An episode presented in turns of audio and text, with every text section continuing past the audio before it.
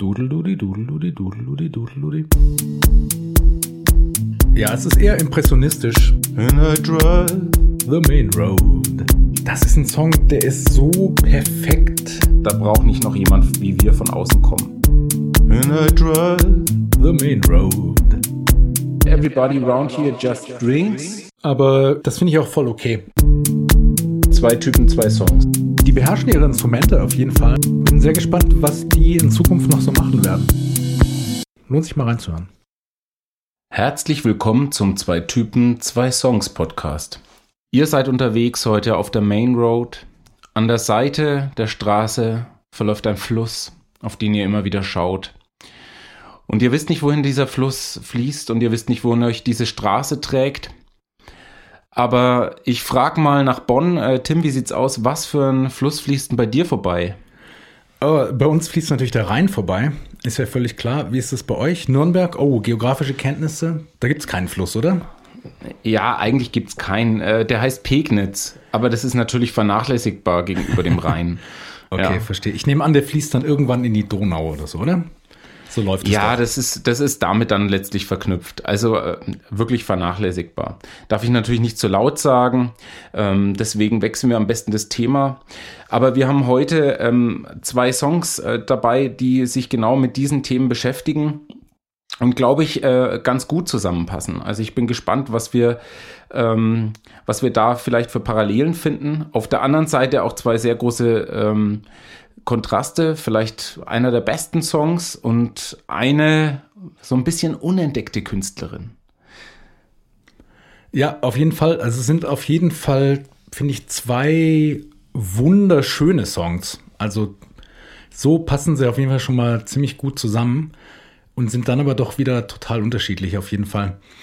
Ja, bevor wir in die Songs gehen, wollte ich noch sagen, ähm, folgt uns auf Instagram, at zwei Typen, zwei Songs. Folgt uns auf YouTube, at zwei Typen, zwei Songs. Wir haben auch eine Website, www. Überraschung, zwei Typen, zwei Songs.de. Und wenn ihr Feedback habt, würden wir uns wahnsinnig freuen, wenn ihr uns schreibt. Ähm, äh, und zwar ist die E-Mail-Adresse feedback at zwei Typen, zwei Songs.de. Äh, mittlerweile sollten wir auch bei Apple iTunes sein. Ähm, da würde es uns natürlich total freuen, wenn ihr uns da eine gute Bewertung gebt. Das würde uns total helfen, da sichtbar zu sein. Und ich weise noch auf Spotify hin, wo wir auch ähm, dann entsprechend gesendet werden. Und ich weise hin auf unsere zwei Typen, zwei Songs ähm, Playlist, äh, auf der wir immer zum aktuellen Zeitpunkt äh, die letzten und die aktuellen Songs einstellen. Und ihr habt dann die Möglichkeit, die Songs entweder davor, dazwischen oder danach zu hören und euch eure eigenen Gedanken zu machen. Ja, dann steigen wir jetzt mal ein. Genau, und wir haben uns heute wieder fünf Rubriken überlegt, ähm, anhand derer wir über unsere Songs sprechen. Die Rubriken sind heute erstens, beschreibe den Song in einem Satz. Zweitens, die Geister, die ich rief. Drittens, welche Zutat würde den Song noch perfektionieren? Viertens, was sagt der Text, was der Song nicht sagt? Und die letzte Kategorie, wer sollte den Song covern? Was wäre die perfekte Coverversion für deinen Song? Dann steigen wir mal gleich in den ersten Song ein. Der kommt heute vom Torben. Ähm, die Künstlerin heißt Casey Johansing und der Song heißt The River. Ähm, Torben, erzähl doch mal ein bisschen, wie du zu dem Song gekommen bist und dann beschreib doch den Song mal in einem Satz. Was hast du dir ausgedacht? Also ich bin zur Künstlerin gekommen, auch wieder ganz durch Zufall, ähm, durchs Ausprobieren, Anklicken. Also ich gebe dem Song immer eigentlich relativ wenig Sekunden aufgrund des Überangebots und er hat mich atmosphärisch sofort gepackt. Und ähm, ja, das ist bei mir so eine Mischung. Also der erste Bezug für mich war fast so ein bisschen so eine, das mag schräg klingen, wenn man den Song zum ersten Mal hört, aber wenn man dann in den Text eintaucht, nach dem musste ich nämlich wirklich suchen, ähm, hat man so ein bisschen so eine Peter und Wolf Atmosphäre. Das heißt, man hat so ein atmosphärisches, ähm, lautmalerisches Kammerspiel und das hat mich total gepackt. Also ein ganz anderer Songansatz wieder, wie die ähm, anderen Songs, die ich bisher ausgesucht habe.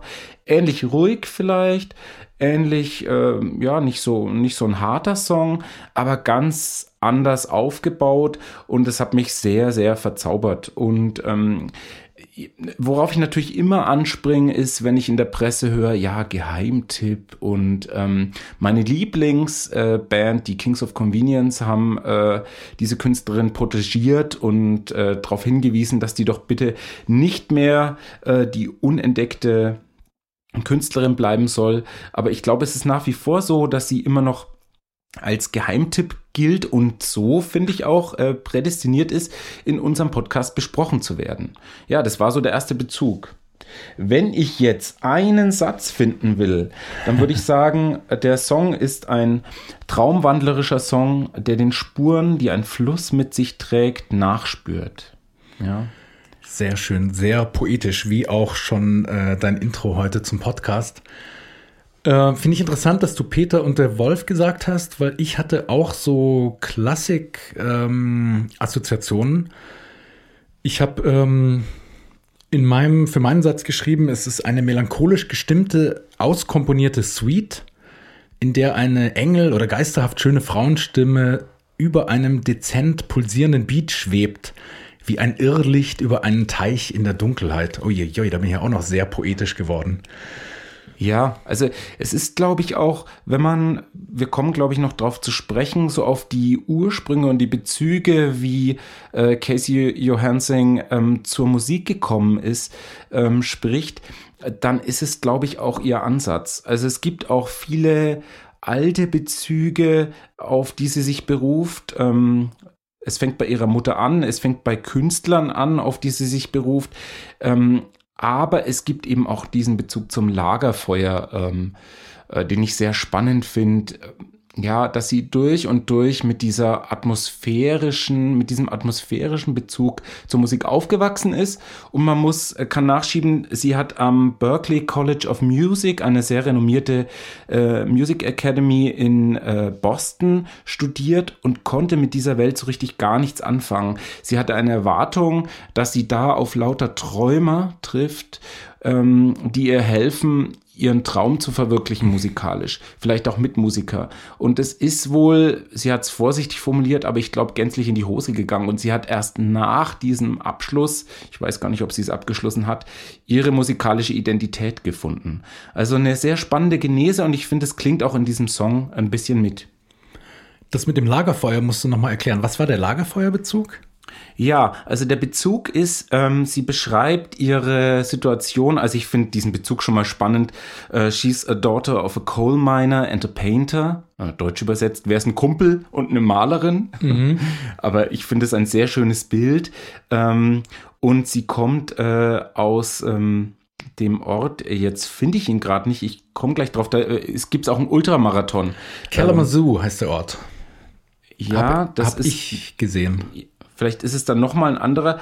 Auf jeden Fall. Ähm, da ist, sie da ist sie geboren zumindest, sorry. In, genau, da ist genau, sie in geboren. Michigan und dann aufgewachsen, aber in Colorado. Ja. Ähm, also in dem Bundesstaat, der sehr, ähm, ja, so sehr bergig ist. Ähm, genau. In, in, den Rockies. Genau, und sie beschreibt sehr stark so biografisch diese ganzen Bezüge. Also es wird im Winter sehr kalt, wurde in ihrem Winter, im Winter sehr kalt in ihrer Heimat und äh, man konnte nicht viel mehr machen als zu Hause sitzen und ähm, fantasieren und seinen Träumen nachhängen. Ihre Mutter hat dann Klavier gespielt und was dann schon sehr früh kam, ist, sie hat mit ihrer Mutter am Klavier improvisiert. Und mhm. der zweite Bezug war, man saß viel am Lagerfeuer und hat dort Gitarre gespielt oder Musik gehört. So wie wir es alle äh, kennen, die vielleicht selber schon mal eine Gitarre in der Hand hatten.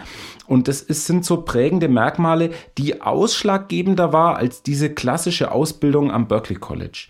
Also mhm. das war für sie das Entscheidendere und das hat sie auch, also Casey Johansson, wenn man sie ja vor eine Popband stellt, könnte durchaus äh, na, Adele nicht gleichgesetzt werden, aber durchaus mitspielen, würde ich mal jetzt übertrieben behaupten, aber es ist nicht der Fall. Sie hat eine sehr interessante Band sich aufgebaut und schreibt äh, selber an den Songs und macht eine ganz andere Musik. Hm.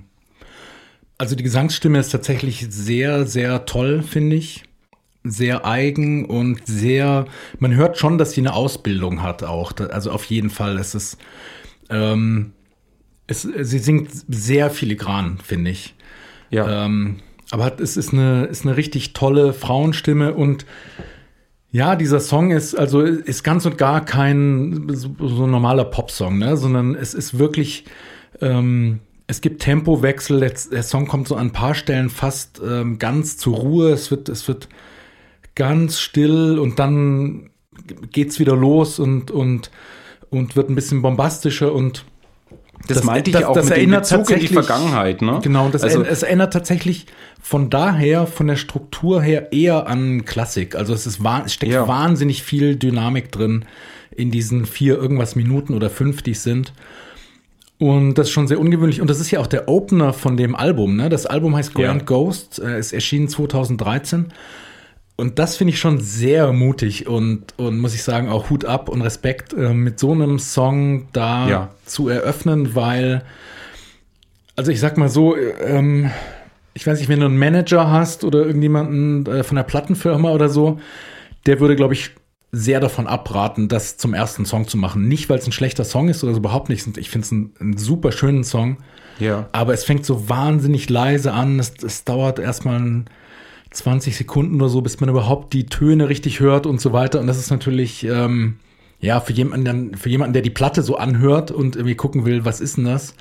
Ähm, nichts, wo man jetzt denkt, so, oh ja, okay, das ist jetzt, der erste Song ist jetzt gleich mal der Knaller, der mich hier total in die Platte reinholt. Also das finde ich sehr mutig und aber auch sehr schön, dass sie das machen. Wer jetzt von den Hörern gerne Platten hört, ich habe ja oft gesagt, ich komme eher vom Song. Ähm, vor allen Dingen jetzt durch diese Streaming-Möglichkeiten hat sich mein Hörverhalten verändert. Es ist dann aber spannend und sehr gut durchkomponiert, das ganze Album. Es geht vom ersten Song River über in den zweiten Song und dann kommt so ein lockeres Marimbaphon, was auch schon im ersten Song so mitspielt, in einen sehr locker flockigen zweiten Song. Und es ist sehr schön ja, wie ein großes klassisches Werk, was ineinander übergeht und sie besingt wahrscheinlich den Colorado oder mich hat's auch, ähm, wir können gleich zur nächsten Rubrik eigentlich gehen, Mhm, ja. ähm, an andere Flüsse der amerikanischen Geschichte auch erinnert. ähm, aber ähm, das ist wirklich spannend, wie sie da, mich hat's auch erinnert, weil wir bei der Klassik sind, an dieses, an die Moldau, an diese Thematik. Also sie ist da ganz nah an dieser Atmosphäre, äh, die sie beschreiben will und nicht nur textlich jetzt die Story. Ja. Das finde ich spannend. Du hast es schon angebrochen, äh, angesprochen, unsere zweite Kategorie, die Geister, die ich rief. Was ruft der Song so für dich auf an, an anderen Künstlern, an anderen Songs, an anderen Sounds? Wir hatten äh, in bei der bei Black Midi äh, das Blei im Wasser. Und wir haben jetzt wieder das Wasserthema. Und ich hatte tatsächlich das Problem, ich habe gesagt, ich lasse mir noch heute schnell den Text raus, ist ganz easy übers Internet, war aber gar nicht einfach. Und ich bin gescheitert und habe den Text nicht gefunden. Was habe ich gemacht? Ich habe mich hingesetzt und den Text rausgepinselt aus äh, vom Hören und habe mich wirklich schwer getan, weil Ja. sie ganz viele, das macht sie auch sehr toll, ihre Stimme sehr lautmalerisch. Manche, ich habe mal äh, einen befreundeten Mitmusiker gehabt, der hat das gehasst, wenn Wörter lang gezogen werden, äh, wenn die so lautmalerisch verlängert werden in den nächsten Takt und das macht sie exzessiv. Das heißt, die Wörter sind manchmal bis zur Unkenntlichkeit lang gezogen, so dass ich nicht äh, den meisten 95 Prozent des Textes konnte ich aufschreiben, aber nicht alle Wörter rausbekommen habe. Und ähm, was, von welchen Geistern sie singt, sind eben, also es gibt eine Tote im Wasser, von der sie singt. Das ist äh, der, wirklich so der, der Geist und der Geist des Flusses, den sie heraufbeschwört. Das geht dann aber schon Richtung Text. Aber die Bezüge, die sie selber nennt, sind die Künstler, äh, die sie gern und ihre Mutter gehört hat. Also sie ist da sehr familiär orientiert und dazu gehören die Bands Fleetwood Mac, die Sängerin Johnny Mitchell und Laura Marling.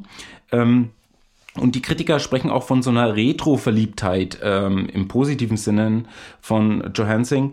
Und äh, das sind aus, durchaus so diese, ja, ein bisschen antiquierten äh, Bezüge, auf die sie sich auch ein bisschen beruft. Und ich habe das Gefühl, dass sie ja auch so ein bisschen Anleihen hat, die vielleicht dann wieder äh, Adele auch in die Moderne gerettet hat, wo ich jetzt äh, bei unserer letzten Künstlerin äh, Lana Del genannt habe, müsste ich hier als Bezug ähm, eher Adele nennen, mit ihrer großen, voluminösen Stimme. Ähm, da empfinde ich jetzt dann in Richtung äh, äh, Pop äh, so ein bisschen in Bezug und äh, so ein Geist, der auch geweckt wird. Also sie ist so ein bisschen auf dem Sprung und hat ein Riesentalent, aber sie verweigert sich auch dieser Zugänglichkeit mit ihrer Musik. Das muss man auch sagen. Die Songs, und deswegen habe ich auch diesen Song ausgesucht, weil er eine ganz andere Herausforderung ist als so ein einfacher Popsong.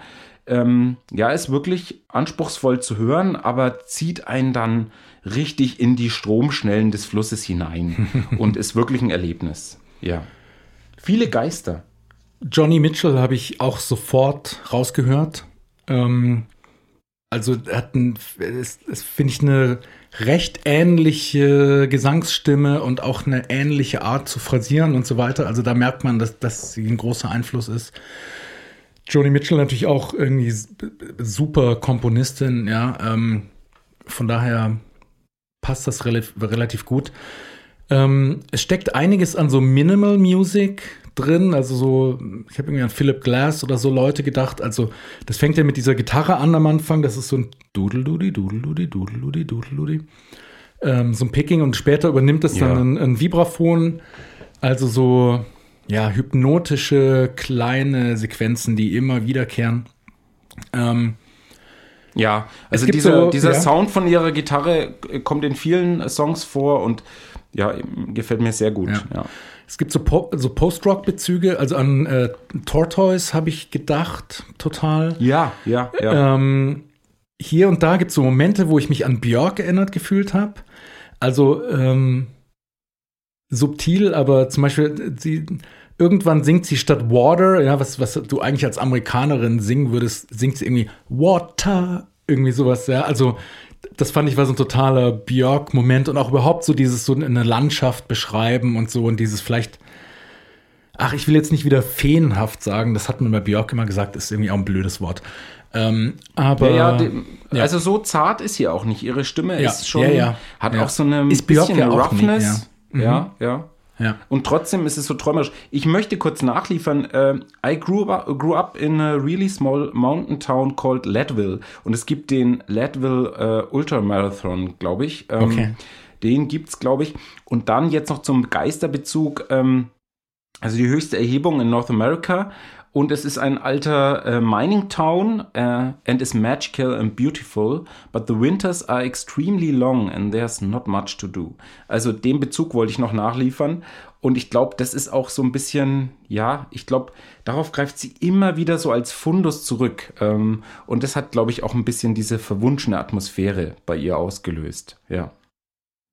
So, dann gehen wir zur nächsten Rubrik. Ähm, welche Zutat könnte den Song denn noch perfektionieren, Torben? Hast du das Gefühl, es gibt irgendwas, was noch fehlt, was den Song noch besser machen könnte, als er sowieso schon ist?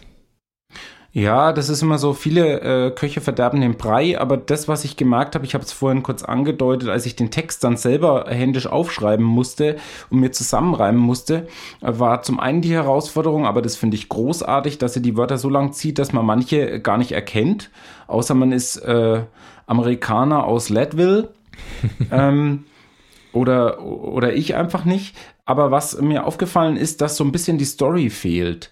Ähm, das wäre vielleicht die einzige Zutat gewesen, wo ich sage, die hätte vielleicht gefehlt. Was ich aber großartig finde, ist halt, es ist der Opener der Platte, es lädt ein und sagt, hey, Atmosphäre ist bei mir folgendermaßen und das gelingt dem Song einfach zur Perfektion. Mhm. Also ich will keine, keine zu scharfe Kritik daraus machen. Mhm. Die Story, die für mich so ein bisschen hängen geblieben ist, ist dieses Thema, äh, jemand ist da im, im Fluss vielleicht gestorben. Ähm, es gibt ganz alte, ähm, der, der Fluss fließt hier schon ewig und es gibt ganz alte Bezüge, an die der Fluss erinnert. Und ähm, ja, der Fluss ist wie ein Wesen und sie beschreibt diese Gesamtatmosphäre ähm, dieser Situation, ohne mhm. dass es wirklich eine ausdifferenzierte Handlung ist, die da stattfindet. Ja, es ist eher impressionistisch, aber ich, das finde ich auch voll okay. Also ich finde, das muss, muss nicht jeder Song auch eine Story erzählen, muss nicht jeder ja. Song so eine Art Ballade sein. Äh, wir haben nachher noch einen Song, der das tatsächlich macht. Ähm, aber es ist ja, das sind, es, sie wirft eher so, so Lichter, es sind so Impressionen aus einer Landschaft und dann tatsächlich etwas überraschend kommt dann erst in der letzten Strophe diese Frau, die da im Wasser treibt. Ne? Ja, Ähm, ja. ja. Ähm, ja, also ich hatte mir auch Gedanken gemacht über, über diese Rubrik, aber ich muss sagen, das ist ein Song, der ist so perfekt äh, und behutsam komponiert, dass ich echt sagen würde, da ist alles am rechten Platz. Der soll genauso bleiben, wie er ist. Also da soll ja nicht noch jemand jetzt anfangen, noch irgendwie noch eine Spur dazu äh, zu packen und irgendwie noch ein weiteres Instrument oder so. Ne? Also ich, ähm, ich, ich finde ihn wirklich, ähm, das ist so ein Song, den kann man sich nur so vorstellen, wie er jetzt ist, finde ich. Ich kann mir den nicht anders vorstellen. Außer vielleicht äh, als Coverversion, da kommen wir ja nachher noch dazu. Ja, ja, also ich finde auch, er ist einfach sehr, sehr angereichert und ich glaube, ähm, man merkt es auch, es kommt jetzt, ähm, müsste jetzt eigentlich demnächst eine Platte von ihr rauskommen. Ich glaube, dass er an den Sachen wahnsinnig lange arbeitet und sie sich selbst den Kopf am aller, allermeisten zerbrochen hat. Ähm, da braucht nicht noch jemand wie wir von außen kommen. Aber ja, das wäre die Kleinigkeit gewesen, die ich dazu hätte sagen können. Wir waren vorher schon beim Text, da hätten wir uns übrigens Arbeit, einer von uns hätte sich Arbeit sparen können, Torben. Ich saß du nämlich auch hier. Nee, nee, Ja. ich habe ihn nämlich auch nicht gefunden. Ja, aber Fand wir das aber ergänzen jetzt die irgendwie auch- Lücken. Äh, fand es ja irgendwie auch ganz sympathisch, dass man, man ist es gar nicht mehr gewohnt, dass man irgendwas im Netz nicht findet. Aber diesen Text, ich glaube, den Text gibt es tatsächlich nicht im Internet. Nee, Ähm, ein paar andere und ich- Songs, aber den, den Text nicht. Ja. Und ich saß dann nämlich auch hier und habe mir versucht, den rauszuschreiben. Ähm, aber so ist ja auch schön. Haben wir, haben wir wahrscheinlich beide ein bisschen andere Version. Ähm, ja, was sagt denn der Text, was der Song nicht sagt? Was, was ist denn der Mehrwert von dem Text oder was fandst du interessant an dem Text? Was, was findest du äh, besprechenswert? Also sie spricht gleich am Anfang ein You an äh, und für mich ist es einfach wirklich erstmal so dieses Tätscheln des Schlagzeugs und diese Gitarre, wirklich dieser, ja, diese gepickte Gitarre, da kann man sich so diesen, diesen sich schlängelnden Fluss vorstellen, ähm, wie wenn man auf den Fluss schaut und man erkennt erst die Strömung nicht. Und wenn man genau hinschaut, dann sieht man, der Fluss fließt schon relativ schnell. Und wenn man da durch will, dann würde man mitgerissen werden. Und das, diese Atmosphäre trägt die Musik ganz stark. Und dass da tatsächlich auch ein bisschen Bezug äh, zu einer Person ist oder zu jemanden ist, das kriegt man erstmal gar nicht so mit. Und das bringt der Text eben mit rein. Äh, der bringt auch diese ganzen Details noch mit rein, wie when the light it hits the water and all the lights we can't recover. Ähm, And all the love ähm, that is hidden. Also das Hidden kommt nicht vor. Ähm, also ganz neue Facetten bringt der Text dazu und reichert das Ganze an. Ich empfinde es auch so, dass dieser Song eine riesige Anreicherung dieser Thematik River ist. Ähm, also äh, sie nimmt sowohl äh, die Situation her, dass sie sagt, da sind Personen am Fluss, in dem Fluss sind äh, Leute auch gestorben, äh, an dem Fluss ist ganz viel passiert und es passiert mit mir was, wenn ich an diesem Fluss bin. Am Anfang geht's los. Ähm, uh, the banks along oder your banks along the river um, where no bridges uh, will cross over. Also ein Platz am Fluss wo man nicht weiterkommt. Ein also ein gewaltiger Fluss. Hat deswegen hat es mich auch an Mark Twain an Tom Sawyer ähm, an diesen riesigen Mississippi erinnert. Also ein Fluss fast wie äh, ja mit mit Meereszügen wo du nicht einfach drüber kannst an beliebigen Stellen oder wo du eine flache seichte Stelle finden kannst. Keine Chance sondern etwas Gewaltiges. Und das reichert dieser Text ganz, ganz stark an. Im Prinzip doppelt er auch Thematik, äh, die die Musik erzählt, aber verstärkt es ganz stark. Und das finde ich lautmalerisch, ähm, gerade weil sie die Wörter so zieht und damit spielt und singt und ihre großartige Stimme das eben einfach auch vermag, ähm, ja, ist der Text eine großartige Ergänzung, würde ich sagen. Mhm. Ja, steht tatsächlich der Fluss ähm, im Vordergrund. Borders, li borders line what moves forever, habe ich ver verstanden. Following the only leader. Also Ufer äh, umfassen das, was, was ewig fließt. Ähm, und, Ja, äh, und only folgen, folgen dem, mhm. dem einzigen Führer und, und ich denke, der Führer ist dieser Fluss selbst sozusagen. Ne? Also der. Ja, ja. Ähm, Ja, ja geht auch fast so in dieses Schöp Erschöpfungsbild auch ein bisschen, ne? Ja. ja. Ja. Uh, try to name the color when the light It hits the water. Ähm, ja, also ich hatte da erst eigentlich so Bilder von einem, vielleicht von einem Kind tatsächlich, was an einem Fluss spielt und ja, sich so reinfallen lässt in diese Welt und, und die Farbenspiele, die da entstehen, in den Reflexionen und so weiter. Und dann in dem Refrain, wenn man das ein Refrain nennen kann, heißt es dann allerdings, you came by, you cannot always get what you demand. Also da kommt irgendwie eine andere Person ins Spiel Ja. und dann doch irgendwie eine Art von Beziehung. Es sind nicht ganz die Stones, ne? Es ist nicht you can't always get what you want, sondern you cannot always get what you demand. Ähm, ja, aber bleibt relativ kryptisch und dann ähm, singt sie aber irgendwie auch von einem Faith, von einem, von einem Glauben, den sie hat. Ähm, in was habe ich nicht so ganz rausgekriegt, ehrlich gesagt. Äh, aber sie singt I still have faith. Ähm, und dann am Schluss eben kommt dann erst dieses düstere Bild. Ne? There are faces in the river. She fell in. I could Ja. not save her. Now she moves in rushing water, following the only leader. Also irgendeine eine Frauengestalt, deren Gesicht sie irgendwie anguckt aus diesem Fluss. Und ähm, Witzig ist, dass die Story in der letzten Strophe äh, zu, zu beginnen scheint, aber das ist für mich auch wieder eine Form der Anreicherung, äh, dass, dass so eine Thematik eben auch aufgegr- aufgegriffen wird. Ja. Ähm, ja ähm, Ich hatte sofort ein ähm, recht berühmtes Bild im Kopf bei der letzten Strophe ähm, aus dem 19. Jahrhundert ähm, von einem Maler, der heißt John Everett Millais oder, oder Millet. Ähm, und das Bild heißt Ophelia. ähm, das bezieht sich ne, auf Ophelia, die aus Kummer über Hamlet äh, in den Fluss steigt und, und ertrinkt, aber davor wohl sozusagen noch bevor sie ertrinkt, äh, ähm, noch singt im Fluss tatsächlich. Ja? Und dieses, dieses Bild haben wahrscheinlich viele von euch schon mal gesehen. Das, das ist so ein Bild von Ophelia im Fluss, wie sie auf dem Rücken den Fluss runter treibt. Drumherum sind so ganz schöne Blumen und so. Und sie, sie, sie starrt so nach oben und man kann fast gar nicht sagen, ist sie schon tot oder singt sie noch. Ähm, und ich frage mich, ob das hier nicht vielleicht sogar ein ganz ähm, expliziter Bezug auf dieses Bild ist, weil, weil da eben auch dieses, das, das Singen irgendwie thematisiert wird. Keine Ahnung, aber das war so ein Bild, was mir sofort in den Kopf kam. Googelt's mal und würde mich interessieren, auch, ob auch irgendjemand von euch ähm, das, das auch so sieht, dass, dass, dass sich vielleicht total auf dieses Bild beziehen könnte. Keine Ahnung. ja, das wäre immer schön, wenn uns da jemand nochmal weiterhilft. Äh, in dem Bezug. Vielleicht liegen wir auch seicht daneben.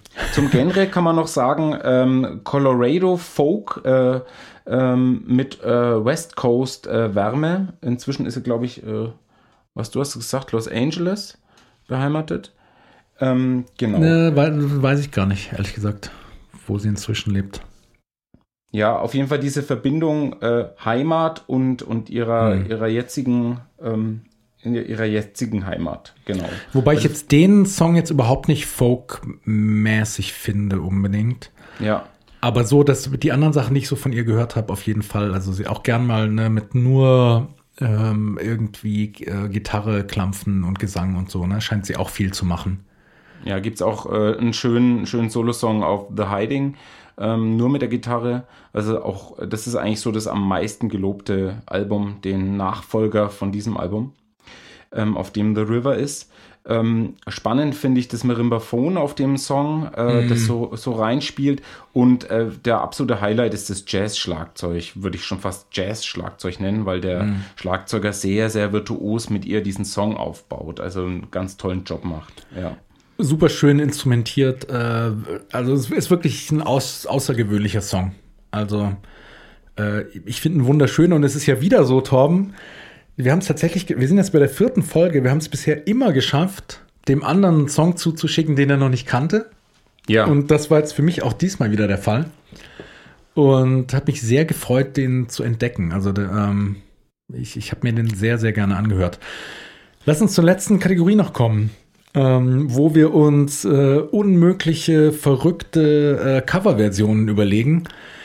Wer könnte denn diesen Song covern, Torben? Ist dir irgendwas eingefallen? Was, was hast du da für eine Vorstellung? Also echt, also egal wer ihn covert, äh, der hat keinen leichten Job auf jeden Fall.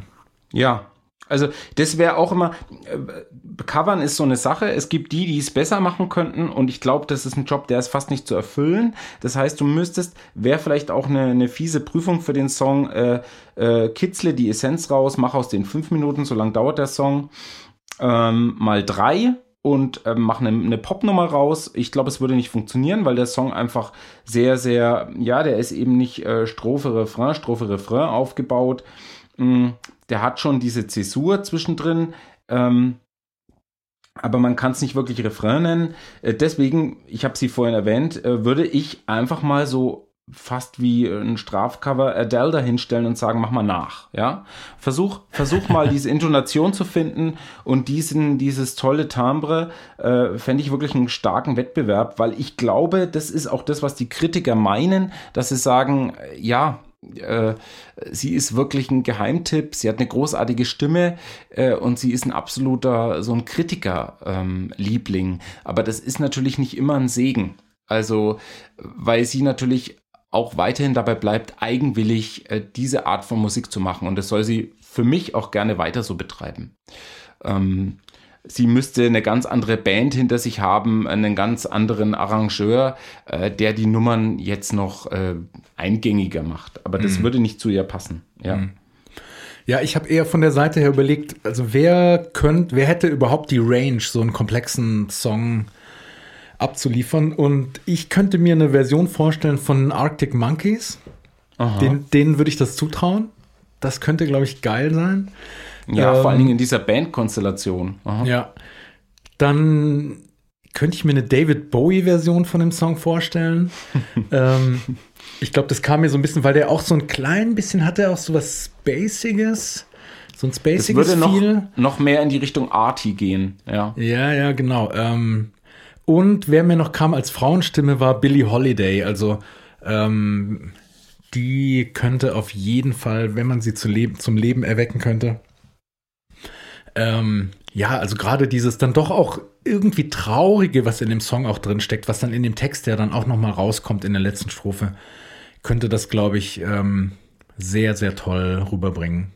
Und ja, war ja auch eine Jazzsängerin, ähm, würde von daher vielleicht auch ganz gut passen.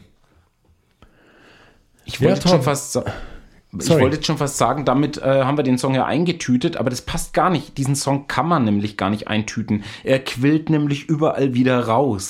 also nehmt euch Zeit, hört euch diesen Song an und ich muss in dem Fall sagen, äh, der packt euch bestimmt auch schon beim ersten Mal. Wenn man laut genug mit Kopfhörern oder mit schönen Boxen sich das Ding anhört, das ist wirklich eine schöne Sache. Ähm, auch gerne mit Kindern. Ähm, ja, also mich hat er extrem runtergeholt.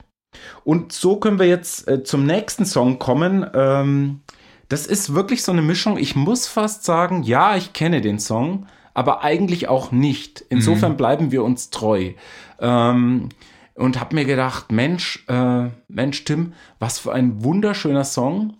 Und ich habe mich dann auch richtig reingewühlt in den Song und es, es sind wirklich unendliche äh, Weiten die, sie, die äh, da zu finden sind und Quellen, äh, die, die, die bei diesem Song aufzufinden sind. Es geht nämlich um den Song äh, Wichita Lineman. Ich hoffe, ich habe es richtig äh, ausgesprochen. Ja.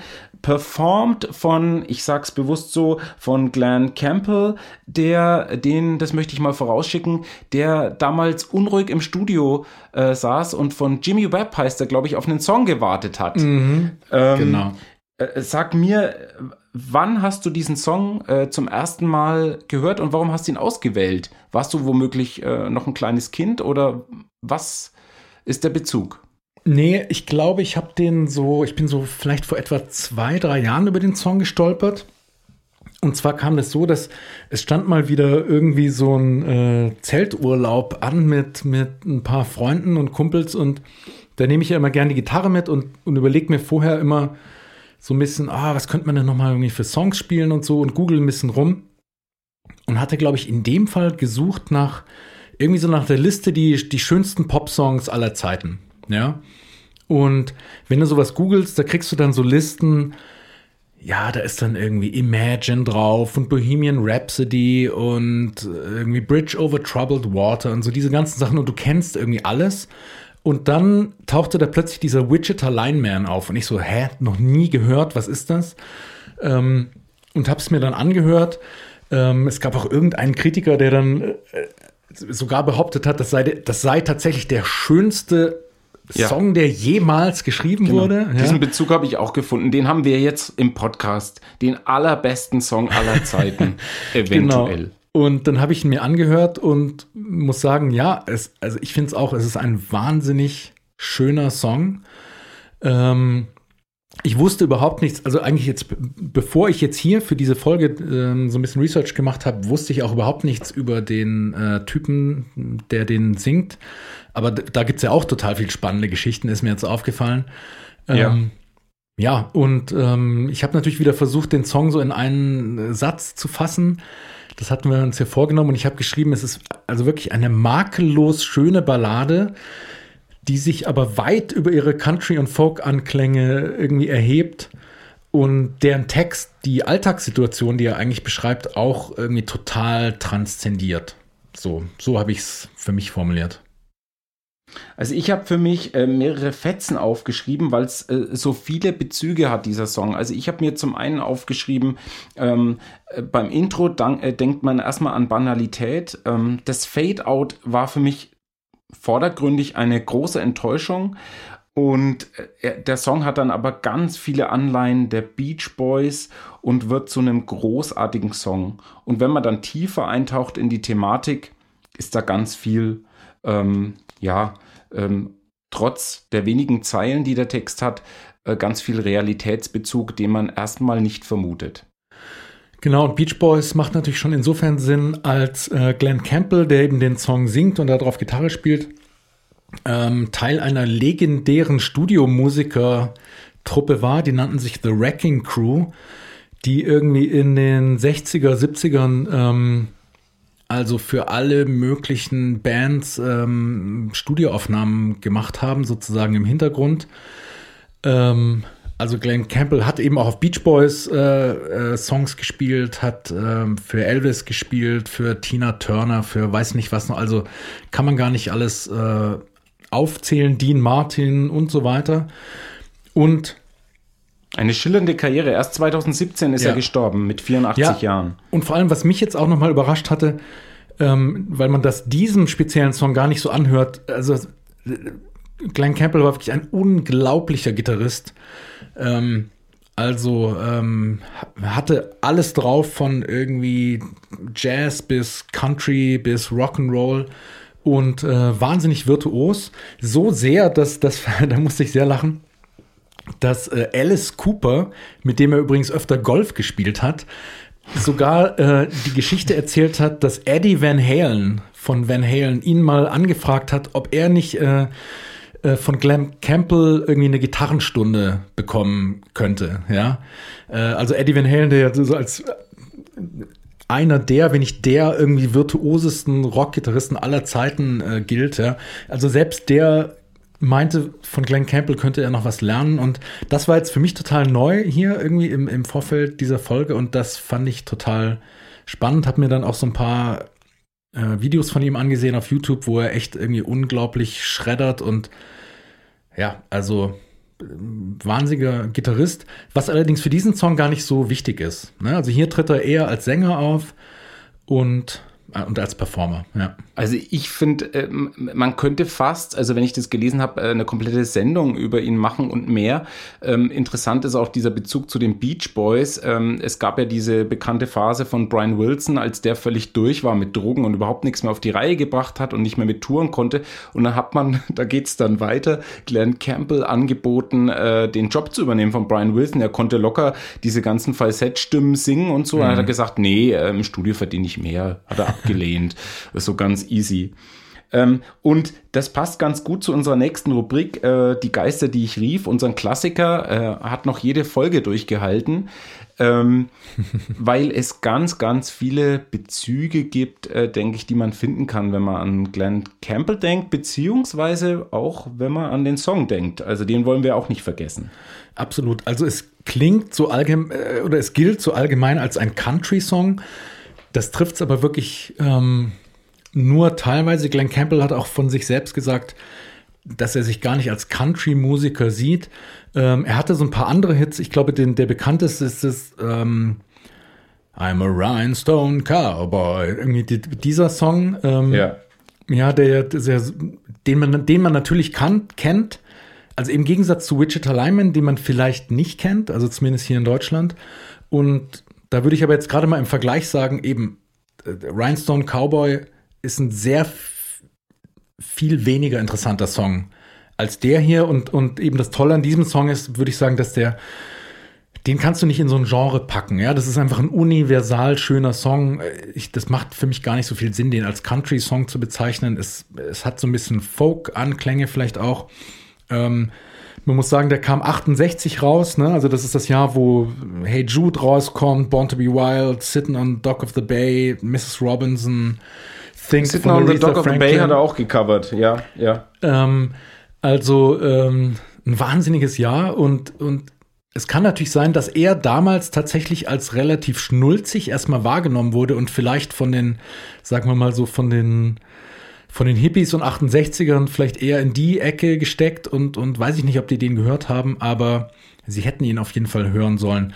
Was für mich noch ein anderer Bezug ist, der nicht so offensichtlich ist, ist, ähm, ist so eine Art Cool Jazz. Also ich finde, die Melodie ist harmonisch, ähm, also unglaublich schön und könnte, also könnte von Miles Davis oder so stammen. Ich will jetzt nicht die Leute zu sehr hier mit, mit Musik. Aber Tim, können Theorie äh, kurz, langweilen, ja. können wir kurz diese, diese eine Bridge zusammen. Also dieses, ich habe es jetzt leider nicht gut intoniert, aber wenn man diese eine Stelle, diese Instrumentale hört, das ist einfach was, was glaube ich, also was ich entdeckt habe, es wurde mannigfach gecovert. Allein Mhm, auf Spotify bef- findet man 40, 50 Künstler, die diesen Song gecovert haben. Ja. Und äh, bei YouTube wird man noch mehr finden. Aber dieses Einprägende und was mich an meine Kindheit erinnert hat, ist diese Line. Äh, die, die meisten Coversongs, äh, das fand ich interessant musikalisch an den Anfangsstellen. Ähm, Ha. und in dem Song kommt, kommt dieser Part dazwischen. Also das fand ich unheimlich, äh, unheimlich spannend. Ja. Also Genau, es es lohnt ist sich ja wirklich in- in diesen Song reinzuhören. Irgendwie, irgendwas rührt es garantiert bei jedem an, wenn er den Song nicht eh schon kennt. Ja. Also ich glaube, es gibt auch Leute, die einfach weinen, wenn, wenn sie den Song hören. Also der hat so, der hat so viel Schönheit in sich. Die Ja. Version, über die wir jetzt sprechen, ähm, ne, sozusagen die Albumversion, die dann nachher nochmal remastert wurde, die hat so ein, also die ist schon auch ultra süß arrangiert, muss man sagen. Vielleicht ein bisschen zu süß, aber da, das hat so ein bisschen so ein TV-Orchester-Sound, ne? Man, so daher, Ja, am Anfang. daran, daran am erinnert Anfang. einen das, ja, ne? ja. So ein bisschen. Also an ich finde aber, das ja. war die einzig wahre Version, weil die ganz nah am Komponisten Jimmy Webb dran ist. Und was bei mir die Geister so entfesselt hat, ist diese äh, Story zu dem Song. Es ist nämlich so, dass der Komponist mh, er war unterwegs und wir können dann gleich, vielleicht kannst du noch was beim Text erklären, was es wirklich inhaltlich bedeutet und was Ja. ein Lineman ist. Ich denke, Ja. das können wir gleich noch auflösen, aber was ich spannend fand, er war unterwegs, hat diesen Lineman gesehen, wir lösen es gleich auf und, ähm, und hatte Zeitdruck. Er musste schnell fürs Studio, ähm, der Produzent, ähm, wie heißt er, Al DeLory, ähm, stand im Studio äh, mit Glenn Campbell und die mussten das Album fertig machen und denen haben noch ein, zwei Songs gewählt, äh, gefehlt und haben gesagt, Jimmy Webb, jetzt rück mal rüber. Und was man eben auch sagt, und Jimmy Webb sagt heute selber den Song, er ist nur ein Fragment, er ist nie fertig geworden. Ja. Äh, und ich fand es auch interessant mit Schick mal rüber, da denken wir sofort dran, schick mir mal ein File per E-Mail. Was hieß denn das? Er hat wahrscheinlich ein Riesenpaket aus einem Studio mit fünf Bändern geschickt. Ähm, und die haben dann entdeckt, dass das Ding genial ist. Aber Ja. und das hat mich am Anfang irgendwie so aufgeregt und ich habe es dann erst verstanden, äh, dass das alles einen Grund hat, dass die am Ende einfach ausfaden. Die haben dann noch mega Ja. mit Bläsern und mit Geigen arrangiert und ich denke mir, boah, und dann kam noch das Schlagzeug, der Song nimmt richtig Fahrt auf und dann machen die ein Fade-out. Ja, und der Also Song hat ja übrigens, apropos Fragment, hat er auch keinen Refrain. Der besteht, Ja. nur aus, der besteht nur aus zwei Strophen, tatsächlich. Aber das, das finde ich, das ist tatsächlich sehr schön. Es ist irgendwie ein Fragment, aber es ist trotzdem ein perfekter Song. Also ist Und vielleicht er war ein bisschen, wahnsinnig erfolgreich. Also das, das ist eben auch so beeindruckend und, und ist sozusagen aus Druck und Tempo und eben nicht mit ruhiger Hand entstanden in dem Sinn. Also er musste relativ schnell arbeiten. Natürlich Jimmy mhm. Webb ein großer Komponist, aber also ja. wahnsinnig spannend. Absolut, ja. Also das hat es bei mir, ähm, wenn ich an die Rubrik denke, dann denke ich, äh, Glenn Campbell steht für sich, da muss man gar nicht sagen, er, er ist selbst der Bezug, finde ich. Also, weil, weil man würde jetzt bei neueren Songs sagen, ja, das erinnert mich an Glenn Campbell. Äh, ich fände es mm. ein mhm. bisschen vermessen, mm. äh, seine Bezüge, die er auch hat, jetzt zu nennen. Mm. Aber ähm, das steht wirklich für sich. Und insofern ist es fast so, als ob äh, der Song mit Glenn Campbell und es gibt auch Auftritte von Jimmy Webb und Glenn Campbell gemeinsam. Das ist schon ein bisschen verschmolzen. Mhm. Ja. ja, und es ist, äh, also was den Song so besonders macht, ist, dass er beim ersten Hören sagen wir mal, äh, jetzt nicht besonders komplex klingt, aber ähm, wenn man sich das harmonisch mal so ein bisschen anschaut, also ohne jetzt da in zu große Details zu gehen, das ist vielleicht zu langweilig, aber der ist harmonisch ziemlich komplex und da sind, da sind Akkordfolgen drin, die relativ ungewöhnlich sind und die wirklich, äh, die diesen Song so besonders machen. Also, und da würde ich ihm auch sagen, dass das unterscheidet ihn auch so von dem, von dem normalen Country- oder Folk-Song. Ähm, also das, das ist wirklich ähm, harmonisch ein sehr, sehr interessanter Song, den, den sehr besonders macht. Und der es auch nicht so leicht macht, den irgendwie so zu platzieren oder in irgendeine Schublade zu stecken. Ja. Wenn man jetzt davon spricht, dass der Song ein Fragment ist, Tim, wenn ich jetzt an unsere nächste Rubrik denke, welche Zutat könnte man dem Song denn geben? Jetzt sind wir wieder ganz vermessen dass er vollendet ist? Oder geht das überhaupt? Oder mhm. macht es ihn gerade aus, dieses Fragmentarische? Mhm. Ja, also an sich muss man auch hier sagen, ziemlich perfekt.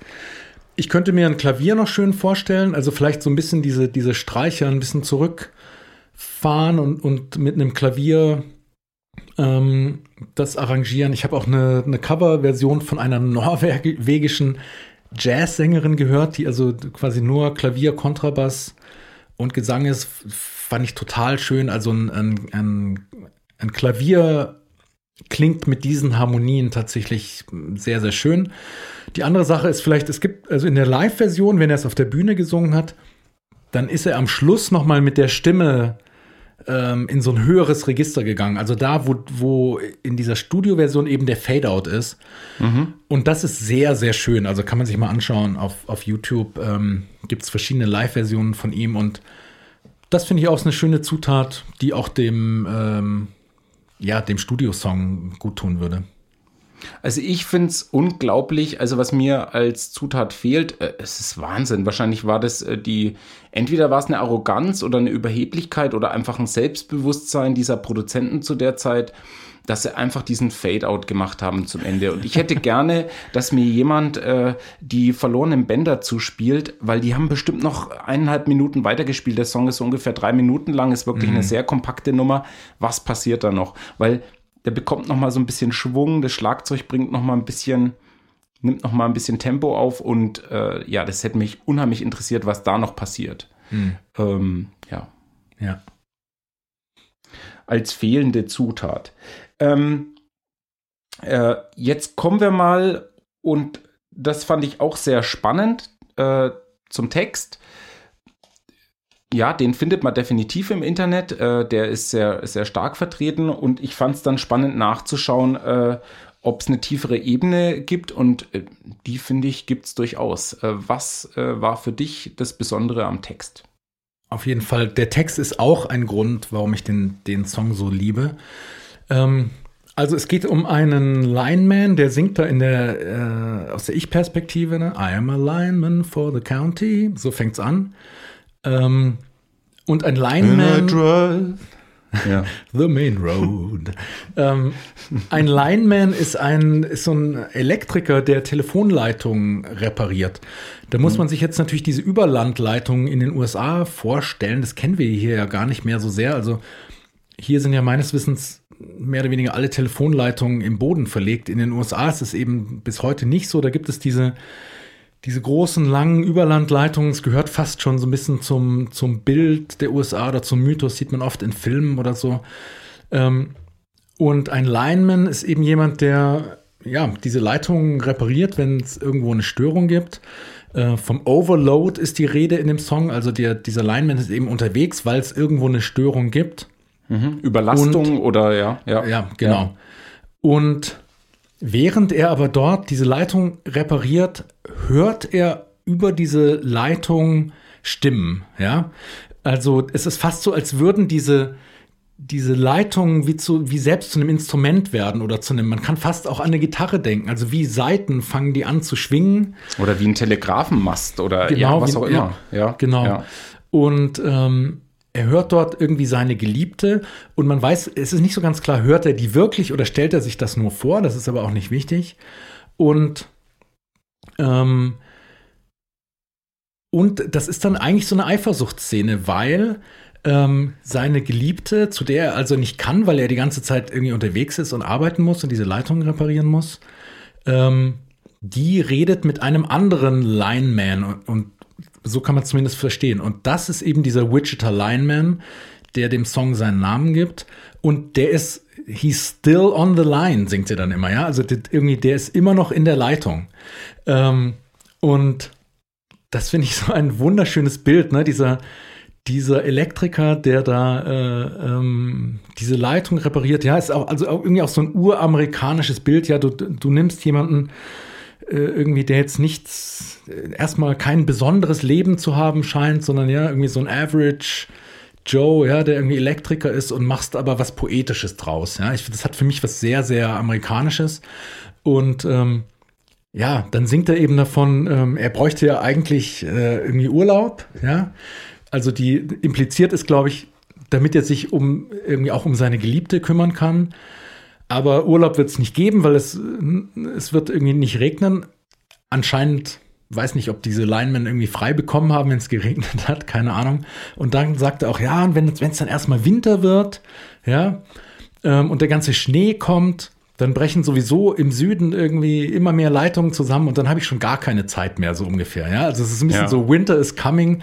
Äh, er hat keine Work-Life-Balance, würde man heute sagen. Ja, also er ist einfach nur am Arbeiten und und kann sich nicht um seine Liebe kümmern, obwohl und das singt er eben auch. Er ähm, er sie doch so wahnsinnig liebt. Ja, also es ist, ein, ist irgendwie ein total tragischer Liebessong, der sich aus der, dieser totalen Alltags Arbeitssituation ergibt. Ja. Ich, es ist ein, ich finde ein wunderschöner Text und all das wird in so ein paar Zeilen transportiert. Der ist ja nicht lang, der Text. Ne? Also, äh, ja. Ja, ich finde es total spannend. Also, das hat Jimmy Webb auch ähm, ähm, selber über den Song gesagt. Er wollte eben keinen Blue-Collar-Typen beschreiben, sondern er war wirklich auf der Straße unter, unterwegs, auf der Main Road, also das, was er erzählt, und hat so einen Lineman gesehen. Und der war dann plötzlich am Telefon. Also, er hat dieses Bild gesehen und das hat ihn inspiriert, diesen Song zu schreiben. Und spannend finde ich, ich habe einen, einen, einen Herrn, das, der arbeitet immer noch als Real-Life-Lineman, der heißt David Crary. Und der ist befragt worden, ob das denn den Tatsachen entspricht. Und er hat gesagt, uh, I think Jimmy Webb hit the nail on the head. Also er sagt, uh, when I hear that song or when I'm singing, it brings lots of memories back of storms that I have been on, whether they're ice storms, also Eisstürme, Hurricanes oder Tornados. Uh, the most important part is getting back to your family in one piece. Ähm, Also er beschreibt es wirklich so als äh, arbeitender Lineman, dass es genau so ist und dass er in den wenigen Zeilen und Linemans sind ja jetzt nicht unbedingt die Leute, die jetzt der Lyrik immer so nahe stehen, aber es hat, glaube ich, auch die Leute, von denen erzählt wurde, da hat keiner gesagt, ja, das stimmt gar nicht, sondern es hat wirklich das finde ich auch so genial, wenn ein Komponist es schafft, äh, in wenigen Zeilen zu beschreiben, was er beschreiben will und die Leute, von denen gesprochen wird, auch noch sagen, ja, so ist es. Also unheimlich rührend, wie da alles zusammenspielt. Und ich glaube, das spürt man wahrscheinlich bei so einem Superhit, dass einfach irgendwie alle Fäden zusammengelaufen sind und der Hörer hat dann eben so diese Essenz, aber es ist irgendwie kein Zufall. Ähm, Ja, was Ja. ganz Besonderes. Ja, und man merkt auch mal wieder, also man sollte niemals Country-Musik, wenn man es denn jetzt als solches äh, beschreiben will, mit deutscher Volksmusik vergleichen, ja, weil diese Art von Tiefe, ja, also sowohl in der Musik als auch in dem Text, das bekommst du nie und nimmer in einem deutschen Volksmusiksong oder so. Ja, das ist, es ist eine absolut völlig andere Liga. Und ähm, ja, es, es, es ist ein Klassiker, es ist ein Wahnsinnssong und ich glaube eben zu Unrecht hier tatsächlich nicht so bekannt. Ich glaube, ich hatte den Eindruck, in den USA ist dieser Song schon auch sehr bekannt. Hier kennt man von Glenn, Glenn Campbell eher andere Songs.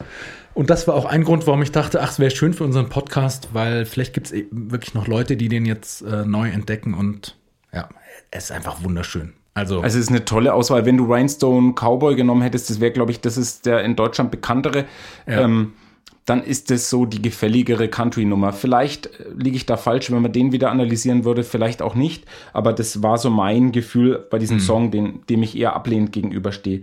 Bevor ja. ich zur letzten Rubrik komme, will ich noch kurz was zu den Zahlen sagen. Also es kam einmal wie am Anfang dieser Bezug, dass er wohl einer der besten Songs ever war. Ähm, dann gibt es von 2010 diese Rolling Stone-Liste, wo er unter den 500 Greatest Songs of All Time auf Platz Nummer 195 gelandet ist. Und er war wohl 15 Wochen in den äh, Top 100 und auf Nummer 3 in den US-Charts mhm. ist, er, ist er eingestiegen. Also sehr, sehr erfolgreich und insgesamt die Karriere dann von Glenn Campbell auch sehr erfolgreich. Ähm, was man noch als Side-Fact äh, vielleicht erwähnen kann, er ist neben John Wayne in einem Film aufgetreten und war auch so äh, nebenbei ein bisschen auch als Schauspieler tätig in Western. Ja, und vor allem äh, in True Grit, also ein Western-Klassiker wirklich, der, von dem es ja auch nochmal ein Remake gab vor ein paar Jahren. Ja, ja. ja. Jetzt kommen wir zur letzten Rubrik äh, und fragen uns, äh, wer könnte diesen Song covern? Und das ist schon mal eine witzige Frage, weil es gibt schon mannigfach viele Cover. und ich kann kurz sagen, ich habe mich schnell durchgeklickt und habe die geniale Version nicht gefunden. Was würdest hm. du vorschlagen? Wer soll es noch machen oder hast du ein gutes Cover gefunden? Ja, also was ich gefunden habe, ähm, also äh, ist äh, REM hat ihn gecovert. Guns N' Roses auf der letzten Tour. Könnt ihr euch mal auf YouTube anschauen. Äh, Axel wieder wie immer äh, irgendwie arg schief, ähm, aber ich weiß nicht, irgendwie ist es dann doch süß und, und ja, irgendwie sagt vielleicht auch was aus über diese, über den Stellenwert tatsächlich auch von Country, wenn man so will, in den USA, ne? Dass, ähm, dass eben auch eine, eine Band wie Guns N' Roses hier sozusagen Tribut zollt. Äh, Sammy Davis Jr. hat den gecovert. Ähm, die, ich, also eine sehr, sehr schöne Coverversion fand ich tatsächlich von dieser mir bis dato auch nicht, noch nicht bekannten Inger Marie Gundersen, eine Norweg norwegische Jazzsängerin. Ähm, die schreibt den Text auch ein bisschen um, sozusagen aus, auf eine weibliche Perspektive. Der war sehr schön. Es gibt eine Coverversion, die ich auch ziemlich cool finde, von Dennis Brown, ein, ein äh, Reggae-Musiker. Ähm, Johnny Cash hat's gecovert, Ray Charles hat es gecovert, Billy Joel hat's gecovert. Und dann äh, muss man sagen, jetzt muss ich noch mal kurz ranten, gibt es eine absolut unverschämte Coverversion von Justus Könke. ähm, also, wo man echt sagen muss, ja, also ich weiß nicht, warum, das, warum man in Deutschland irgendwie irgendwas was, irgendwas, was einfach schön ist, nicht einfach mal so stehen lassen kann, sondern irgendwie. Also es ist wirklich irgendwie, der befummelt diesen Song auf eine Art und Weise, die wirklich eklig ist. Ähm, keine Ahnung warum und in welchem Kontext, aber irgendwie echt, äh, also irgendwie lächerlich und ja, ich, also ich würde gern hören, wie es dazu kam, aber es ist, also ich empfinde es als eine absolute Unverschämtheit. Ähm, ja, das sind so die Sachen, die ich gefunden habe, aber ich würde dir auch recht geben, ich habe keine gefunden, wo ich gesagt habe, so, ja, das ist besser als das Original. Was es dann auch schon wieder besonders interessant macht, sich zu überlegen, was, was könnte man denn noch machen? Ne? Was könnte denn eine schöne Coverversion sein? Ähm, ich hatte überlegt, ich würde gerne eine Elektronikversion hören. Also es wäre interessant. Es genau der Punkt. Interessant, ja. diese Geschichte sozusagen von diesem Telegrafenmasten und, und so Morse-Code-artigen, was ja auch musikalisch aufgenommen wird in dem Teil, den wir vorher genannt haben. Dieses in dem Song hat sowas von so einem Morse-Code. Es wäre interessant, das quasi ins Internet teil Zeitalter zu übertragen, ja, und sich über. Tim, also, wer soll's machen? Welche Band? Was schlägst du vor? ähm, mir ist nicht so jemand richtig gut eingefallen. Es müsste Ja. irgendwie sowas sein, sowas wie so Radiohead-mäßiges aus dieser, aus der Kid A-Phase. So. Also irgendwas, was elektronisches, was aber sehr, nicht so sehr auf den Beat aus ist, sondern sehr irgendwie auf Harmonien aus. Ja. Und da muss ich sagen, da kenne ich mich auch nicht so, nicht so gut aus, irgendwie in der Szene. Vielleicht hatte irgendein Hörer oder eine Hörerin irgendwie einen Vorschlag. Aber so eine Elektronikversion fände ich spannend und der Lineman wäre dann vielleicht irgendwie so ein, ein Wireless-Techniker von der Telekom oder so, keine Ahnung. Also ich finde es witzig, dass du gesagt hast, genau in die Richtung. Ich habe eine Version und die hat mich drauf gebracht von Paul, äh, Paul Kalkbrenner, ist glaube ich ein deutscher Künstler, äh, gehört. Auch wieder nicht so brillant. Ah, nee, nee, habe ich auch gehört. Ja. Ja, und ich habe dann eben an Kraftwerk gedacht, ähm, die ja zwei, drei Songs mit wenig äh, Melodie, aber ähm, ja, also ähm, wenn dann genial, geniale Melodienlinie hatten, vielleicht könnten die das dekonstruieren, aber es, wie gesagt, die sind jetzt wahrscheinlich auch nicht mehr in der Form, dass sie das hinbringen könnten. Also die Kraftwerk von damals, ähm, das wäre für mich auch der Ausweg gewesen, weil alle anderen, die eine Gitarre in die Hand nehmen, die werden den Glenn Campbell einfach nicht ja, von der Bühne kriegen. Das ist einfach Ja. unschlagbar, was der geleistet hat. Kraftwerk, sehr schön. Finde ich eine finde ich eine coole Idee, ja. Dann ja, ist ja auch das interessant, doch. dass wir da eine ähnliche Richtung gedacht haben. Ja, das war für mich die einzige Richtung, in die es gehen könnte. Also Wahnsinn. Äh, die beiden Songs ähm, haben wieder wahnsinnig Spaß gemacht. Damit könnten wir das Ganze äh, ja jetzt zum Ende bringen. Vielen Dank äh, für die Auswahl. Also das, der Song war für mich wirklich ein Geschenk äh, und in vielen Bezügen auch sehr dankbar, weil viele tolle Geschichten sich drum ranken. Schaut mal selber nach. Ihr werdet äh, auch speziell zu dem Song ganz viele äh, geheimnisvolle Geschichten äh, finden, wie der zustande gekommen ist. Ja, wie gesagt, hört ihr nach in unserer Spotify-Playlist. Folgt uns auf Instagram, folgt uns auf YouTube, schaut mal auf unsere Webseite, haben wir ja alles am Anfang schon gesagt. Und Torben, ich glaube, das nächste Mal äh, muss, muss, muss wieder irgendwie ein bisschen dreckig werden. Also das war jetzt so viel Schönheit irgendwie in einer Folge zusammengefasst. Fand ich beide Songs, hat total Spaß gemacht. Aber irgendwie jetzt, äh, nächste Folge muss es mal wieder irgendwie ein bisschen rumpeln und verzerren, oder? Wie siehst du das? Ja, ja, okay. Äh, müssen wir mal schauen, vielleicht löst es bei mir jetzt wieder einen Gegenreflex aus. Äh, aber ich finde, du hast jetzt äh, so ähm, deine Candy Storm-Phase auch erreicht, da musst du schnell wieder raus. Ja, und eigentlich wollen wir uns ja nicht beeinflussen in unserer Auswahl. Also deshalb Genau, äh, bleibt alles ganz frei. bleib da mal ganz frei und äh, ich bin gespannt, was du mir dann das nächste Mal schickst. Alles klar, ich bin gespannt. Macht's gut, bis zur nächsten Folge. Danke fürs Zuhören. Ciao.